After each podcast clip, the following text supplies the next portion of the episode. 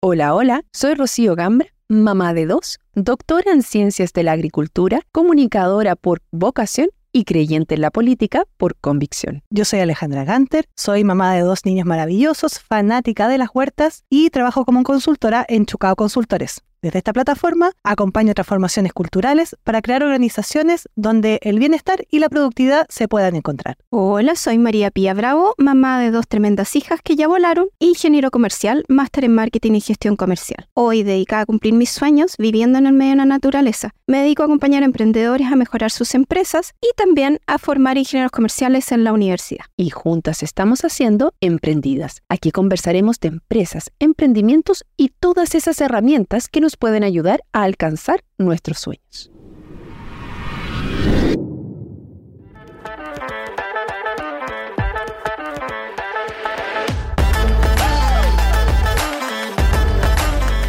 Capítulo 10. Hablemos de liderazgo. Hablemos de liderazgo.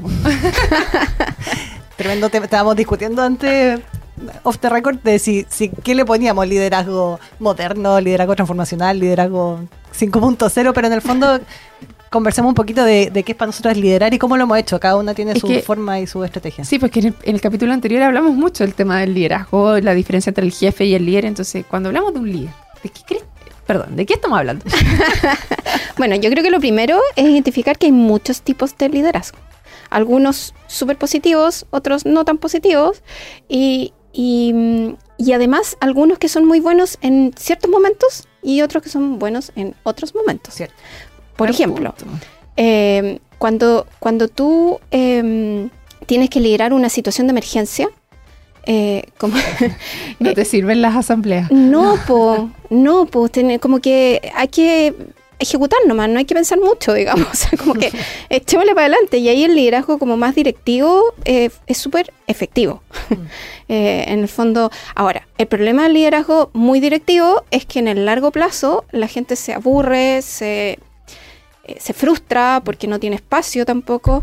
Entonces, para, tiempos cortos eh, y, que o sea, como que necesitan un liderazgo como, em, como que mande, porque es el liderazgo directivo, el que manda. Em, ok, pero para tiempos cortos. Y para tiempos largos, un, un, liderazgo que involucre mucho más al equipo. Y ahí está el liderazgo democrático, está el afiliativo, está el transformacional, o sea, hay montones. Sí, de todas maneras. yo tengo ahí un, un caso que, me ocurrió, que en el fondo, cuando les conté el, hace un, el capítulo pasado, hace un par de capítulos, que yo, a mí me tiraron muy nuevita los leones, ya era recién salida y a cargo de un equipo. Eh, y el jefe, era muy divertido ese jefe, saludos, eh, me tiró a organizar un evento. Entonces yo tenía que hacerme cargo de organizar un evento que no era menor.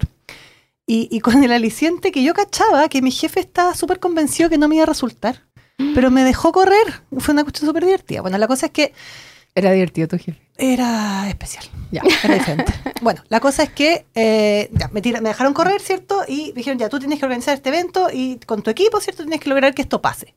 Y yo apliqué, sin cachar nada de lo que soy día de liderazgo y todos los cursos, qué sé yo, que, a mí me funcionaba, a mí me acomodaba un liderazgo súper eh, horizontal, como trabajar en equipo para lograr esto, no mandar, ¿cachai? Sino que ser mucho más colaborativa en el fondo.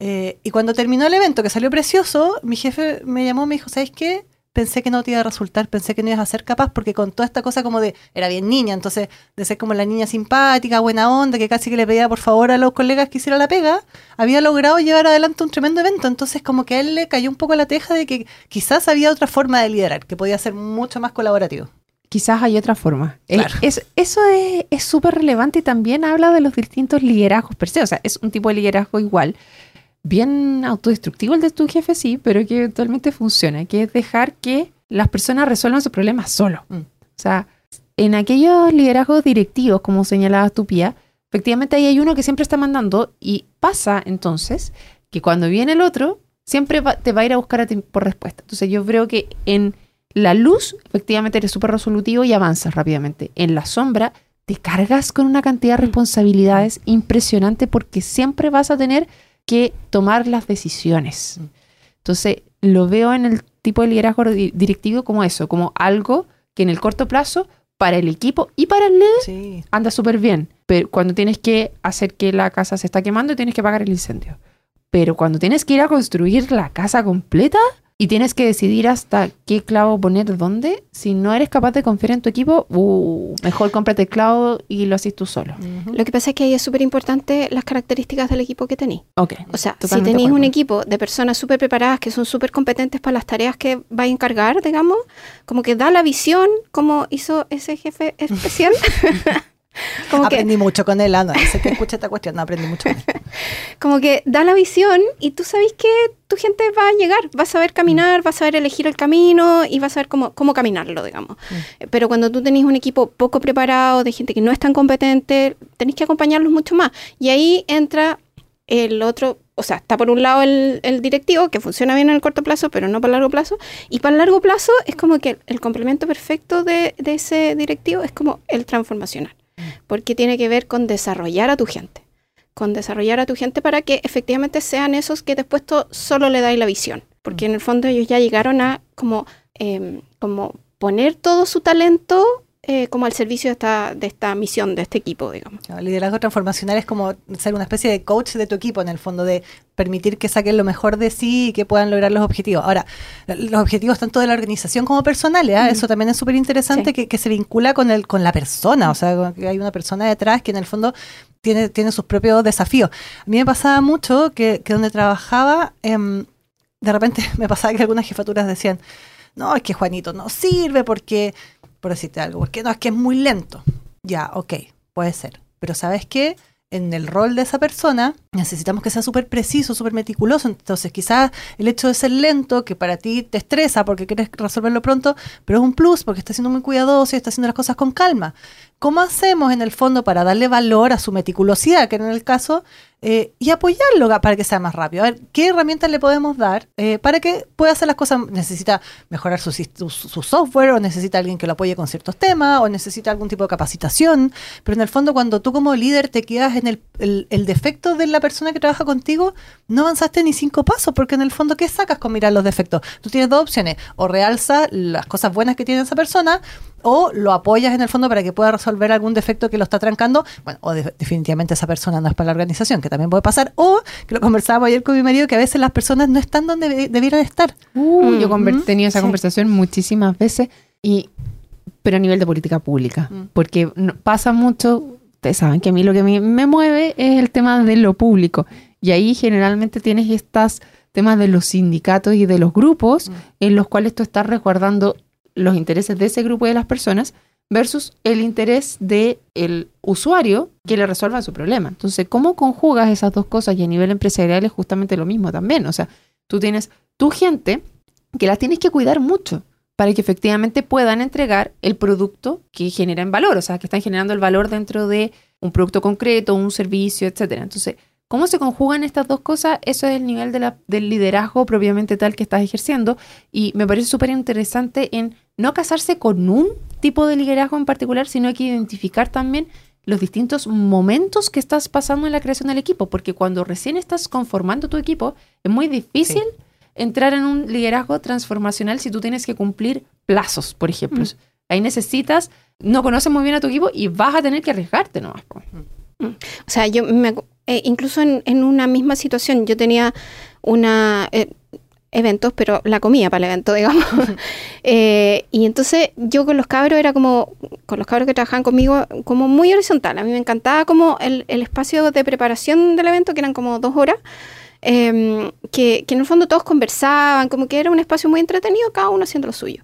Y, y ellos tenían mucho espacio ahora a proponer como, no sé, po, eh, había una receta que iba como preelaborada y ellos tenían espacio a proponer armarla distinto, por ejemplo. Eh, pero ellos sabían que 20 minutos antes del evento nadie más proponía nada. o sea, de, cuando faltan 20 minutos para empezar, en ese momento nadie más piensa. Todos ejecutan lo que hay que hacer, digamos. es que eso es súper mm. importante, por eso hablábamos del tema de identificar el momento en el cual estás y Mm, no casarte sí. con un tipo de liderazgo en particular. A mí también me pasa en el tema de los voluntariados y esto es decir, ya, yo dejé y traté de que todos vinieran to- con todas las ideas, pero hay algún momento en que el líder tiene que tomar la decisión y tiene que ser más dictatorial y resolutivo. Entonces, claro, tú puedes ir construyendo de manera súper colaborativa y todo, pero hay un momento también en que tienes que tomar una decisión y tienes que avanzar. 20 minutos antes de que esto parta, no hay más idea y aquí mando yo. Sí. Y se Mm. Y esto es lo que, esta es la decisión final y esto es lo que se va a hacer. Ojo que el líder, por más horizontal que sea, puede ser que le toque tomar una decisión que sea totalmente impopular. O sea, Mm. no siempre vas a llegar a un consenso, que es muy Mm. difícil, y no siempre puede haber una votación.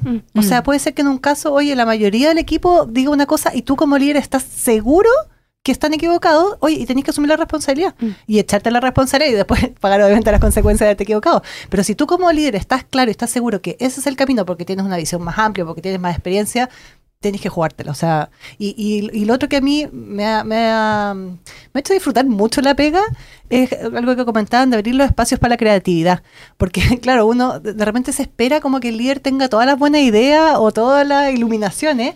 Y no es eso, en el fondo es súper lindo cuando tú le abres el espacio al equipo para ser creativo, dentro de ciertos márgenes obviamente, eh, y, y salen ideas buenísimas y tú y, y- es bonito la cara de las personas cuando tú le dices, oye, qué buena idea, hagámoslo, ya, pongámosle fecha, esto me encanta, me encanta este proyecto, desarrollémoslo. Eso le genera una sensación en el fondo a- al equipo de motivación y de ser parte de algo que están construyendo en conjunto también. Y sabes que, que yo creo que también es súper importante como eh, en este proceso como de ar- armar el equipo, como conocerte, eh, como tener mucha conciencia de como persona, digamos, lo, como qué eh, competencias tienes, para qué eres súper bueno y qué te falta. Mm. Y en el fondo complementarte con el equipo. Y ser consciente que en el fondo eh, tú no lo puedes todo solo y que ellos también sean conscientes. Es que es es súper relevante como sentirse importante también como parte del equipo. O sea, es que yo soy aquí, o sea, como que la jefa sin mí como que no le hay tan bien, digamos. Yo creo que es un arma de doble filo, es verdad, hay que saber manejarlo, hay que ser súper inteligente y como confiar en la gente también, en, tu gente. Eh, para eso tenéis que saber qué gente tenéis, digamos. pero, pero yo creo que es importante como esto, como a, mí me ha funcionado súper bien, como de completarme con mi equipo. Es muy relevante y lo que se me ocurría cuando las escuchaba hablar, que generalmente estamos hablando de equipos que parten en un algo. O sea, como que nosotros somos eh, parte de algo que está partiendo o que, que ya tú tienes una imagen y vas conociendo tu equipo, etcétera. Pero a ti te pasó, Alejandra, también lo comentas, cuando te pusieron como jefa de un equipo que ya viene consolidado, de un equipo que ya está avanzando. ¿Qué tipo de liderazgo puedes utilizar en esa forma? Eh, y sabiendo que no los conoces y que tienes que empezar a dirigir un barco así. ¿Qué, qué dirían en esos casos?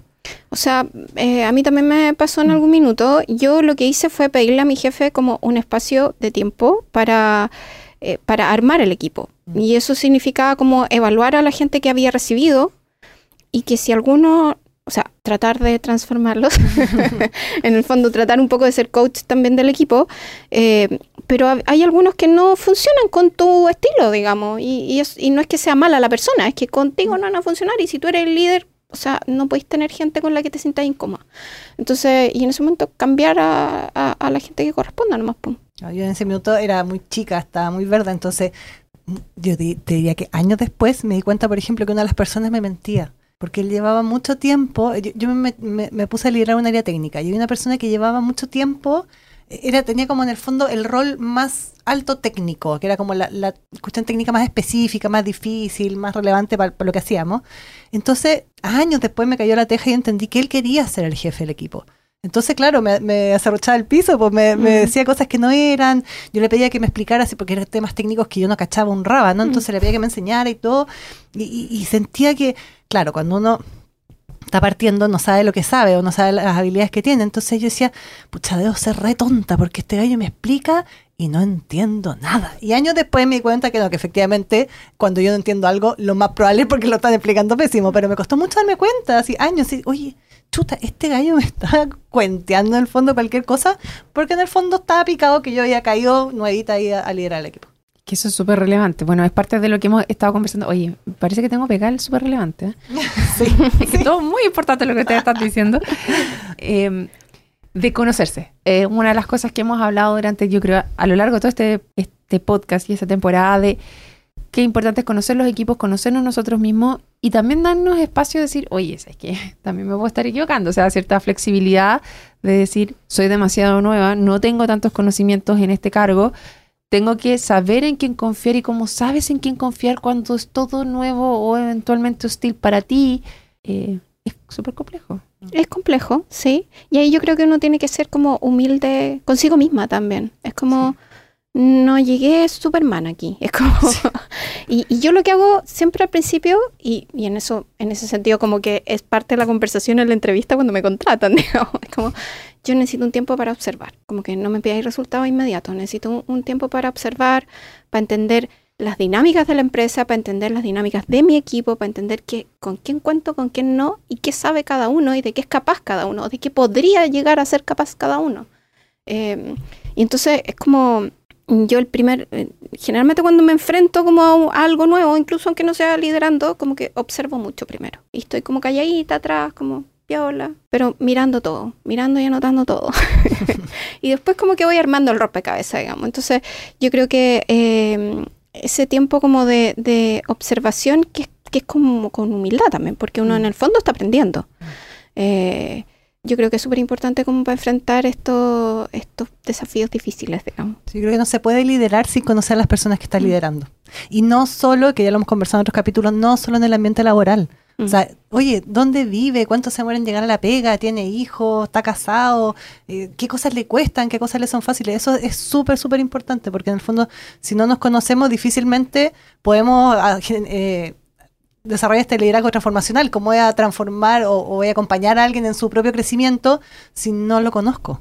Mm. O sea, es que en la empresa donde trabajé, hicimos, donde fui gerente de recursos humanos, hicimos una cuestión súper chora, porque la empresa estaba pasando por una crisis súper importante, eh, no económica, sino que como de gestión. Y, mm, y como resultado de eso, la gente estaba súper enojada. Y se andaban gritando todo el día. Era de verdad era un ambiente Wow. asqueroso. Y mm, entonces, como parte, bueno, eh, y armamos un programa, pero como parte de este programa había una serie de desayunos. Entonces, como que armamos los desayunos de gente que fuera de distintas áreas y de distintos niveles jerárquicos. Y en ese desayuno la característica era que estaba prohibido hablar de pega. prohibido. Y había siempre un, Y había, había una obligatoriedad en la asistencia, ¿no? eh, sí, Ya. sí. Y, y en el fondo eh, había un- una persona que era como de, de mi equipo, que era como la que mediaba el, el- el desayuno. Y pasaron cosas súper bonitas, porque no sé, porque estaba la niña de tesorería con un chico de producción que tenían una banda de rock y tocaban la misma música, o sea, como que, y se descubrieron ahí, oh, sí, a mí me gusta tal, ay, yo toco esto, no sé qué. Entonces, como que empezaron a encontrar, a encontrarse como personas A y conectar. ya a conectar. Y ya era mucho más difícil agarrar el teléfono y gritarle a la otra persona, ¿cachai? Entonces pasaron cosas impactantes, como una mujer, por ejemplo, que estaba siendo agredida por su, Pareja. por su pareja y que además ella era extranjera, entonces no tenía red. Y se armó entre la gente que estaba en el desay- en el desayuno, que guardaron confidencialidad además, y la sacaron de la casa, eh, la gente que estaba en el desayuno. Fue súper heavy, sí. Y le, y le prestaron ayuda, lo junté por una casa de una de ellas, ¿cachai? Y no se conocían, se conocieron en el desayuno, ¿cachai? Fue muy, muy choro. Sí, nosotros quizás no va tanto al, tema del liderazgo, pero ese tipo de actividades son tan importantes. Nosotros una vez hicimos un ejercicio que no sé si lo conté en otro, en otro capítulo, que también sentíamos como una tensión entre departamentos, como, como que siempre había una fricción, que es normal, o sea, entre administración, comercial y producción siempre va a haber una tensión, es lo normal, pero, pero era mucho. Entonces hicimos un juego, también en un evento, que cada uno tenía que explicar lo que hacía el otro. Eh, Ya, mira, tú, esta persona que es encargado de administración, ella ve el tema de la factura, eh, ve y, y era tan entretenido porque en el fondo lo, que pasa mucho es que uno mira en menos la pega del lado, como que, ah, no, pues si no hace nada todo el día y me está pidiendo y me exigen. Entonces cuando hace ese ejercicio después el otro en, el fondo tenía que explicar lo que en verdad hacía, era súper entretenido porque generó en el fondo mucho más, más unión y entender lo que le pasa al del lado, que también es importante. O sea, sin lugar a duda, más allá del nombre que le pongamos a este liderazgo, tenemos que verlo integralmente, identificar cuáles son los momentos para hacer, ejercer distintos tipos de liderazgo, conocernos nosotros mismos, conocer a las personas que están alrededor, empatizar con las realidades que están viviendo y darnos cuenta que no somos robots. Y con eso podemos ir avanzando en lograr los objetivos que nos trazamos como empresa, como emprendimiento y en general, en el voluntariado también pasa En la vida. en la vida. Y con eso hemos llegado al final de esta primera temporada de Emprendidas y los dejamos invitados después para una segunda. Nos vemos.